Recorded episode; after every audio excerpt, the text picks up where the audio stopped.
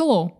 Это Катя Забродская, руководитель и голос бизнес-стартапа K2 Business. Моя команда — это топовые специалисты разных направлений, которые за тебя прошли огонь и воду. Каждый из них участвует в подготовке наших выпусков. Некоторых ты лично услышишь в этом подкасте. Здесь мы простым и понятным языком говорим о сложном, развеиваем мифы о бизнесе в России, рассказываем, как собрать команду, заработать деньги и достичь реальных результатов. Любишь деньги? Подписывайся. Выпуски каждую неделю. Как там бизнес?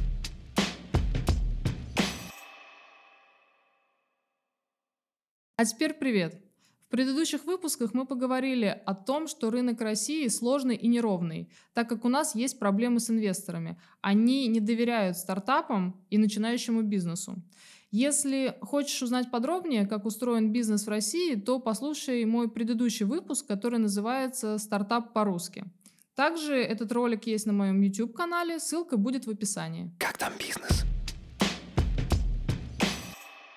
Начиная поиск инвестора, ты должен понимать, а кто тебе вообще нужен. Потому что инвесторы делятся условно на три группы. Первое – на частных инвесторов. Второе – на фонды.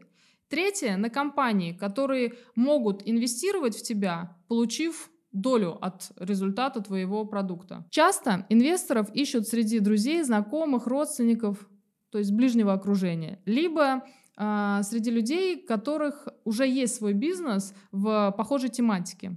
Могу сказать сразу, самые плохие и, к сожалению, самые часто встречаемые инвесторы — это родственники и друзья.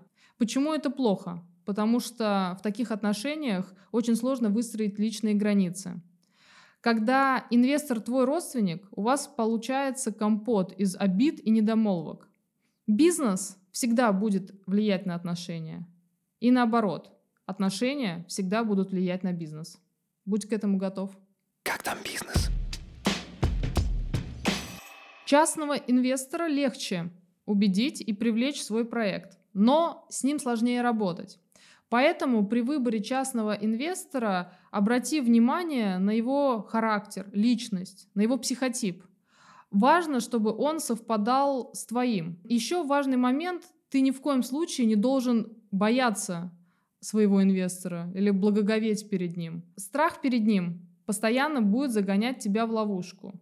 Но об этом мы уже поговорим чуть позже. Инвестиционные фонды предлагают два типа инвестиций. Возвратные и невозвратные. Ну, я думаю, с первыми все понятно, взял верни, а со вторыми давай разбираться. Безвозвратными инвестициями могут быть гранты, полученные после защиты проекта перед инвесторами. Проблема получения гранта в том, что ты идешь по накатанной дорожке очень медленными шагами, поскольку гранты выдают обычно на полгода или год. Поэтому, если даже ты соберешься со всеми силами и сделаешь проект в более сжатые сроки, то деньги от гранта ты все равно получишь через полгода, не раньше. Просто будь к этому готов. Еще один тип невозвратных инвестиций – это вхождение фонда в долю твоего продукта. Делается это либо для дальнейшей продажи, либо для внедрения продукта уже в существующую инфраструктуру компании. Теперь о компаниях.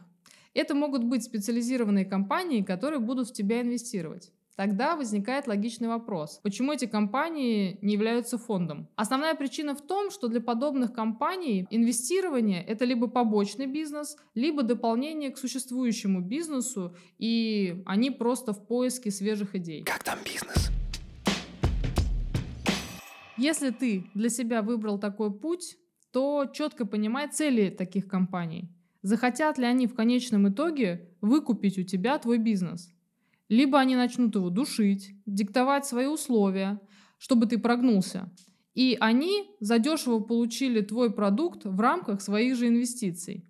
Поэтому мой совет – пропиши все правила игры заранее, что и в каком порядке ты будешь делать. Если компания инвестирует в тебя, чтобы развить в конечном итоге свой собственный бизнес, то я советую тебе настоятельно не создавать свой инвестпроект в рамках этой компании. Сделай отдельную компанию, создай отдельное юридическое лицо, подстрахуйся. А вот зачем, я тебе сейчас расскажу. Как там бизнес? Во-первых, ты будешь более защищен, так как в суде тебе будет легче отстаивать свои интересы. Во-вторых, а, в компании, где ты выступаешь в роли руководителя, ты можешь беспрепятственно распоряжаться финансами, сможешь их планировать и регулировать свои траты. В-третьих, за тобой четко закрепляются твои права и доля в этом проекте. Какой в этом есть подвох? Конечно же, в подобной ситуации компания-инвестор захочет заполучить себе 51% доли данного проекта. Поэтому, чтобы правильно управлять долей, тебе на самых ранних этапах нужно проговорить эти нюансы с инвестором и все четко прописать и зафиксировать в вашем договоре. В случае, если тебя все же вынудили войти в существующую компанию со своим стартапом, по опциону тебе нужна особая бдительность и супер юридическая защита, поскольку в этой компании ты никто, и твою долю абсолютно легко аннулировать, и ты останешься у разбитого корыта. Существуют инвесторы, которые вкладываются в проект не деньгами, а своими силами. Это очень широко распространенная практика в, среди инвесторов в IT-компаниях. Например, они берут на себя всю разработку, привлекают своих сотрудников, а на тебя оставляют идейную часть. Что в таком случае может пойти не так? Например, сотрудники могут оказаться недостаточно компетентными, чтобы реализовать твой продукт. Либо у сотрудников может просто не хватать времени, поскольку у них есть своя работа в рамках компании, а на твой проект у них будет не хватать ресурсов. Поэтому на начальных этапах обсуди этот момент.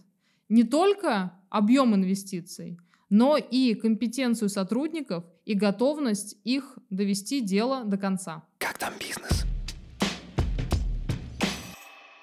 Итак, твоими инвесторами могут быть частные инвесторы, твое близкое окружение, родственники, друзья, знакомые, либо люди из схожих ниш и сфер. Второе – это фонды. И третье – это компании. Что делать, чтобы найти инвестора? Мой тебе совет. Будь постоянно в окружении тех, кто так или иначе связан с твоей тематикой. Посещай выставки, мероприятия, круглые столы. Изучай, смотри, презентуй себя. Не бойся себя предлагать. Бойся, что тебя никто не увидит. Как там бизнес? Если у тебя остались вопросы, задавай мне их в комментариях. Я обязательно на них отвечу. Это была Катя Забродская и мой подкаст «Как там бизнес?». Смотрите меня на ютубе, слушайте в своих наушниках и давайте встречаться через неделю. Пока-пока. Как там бизнес?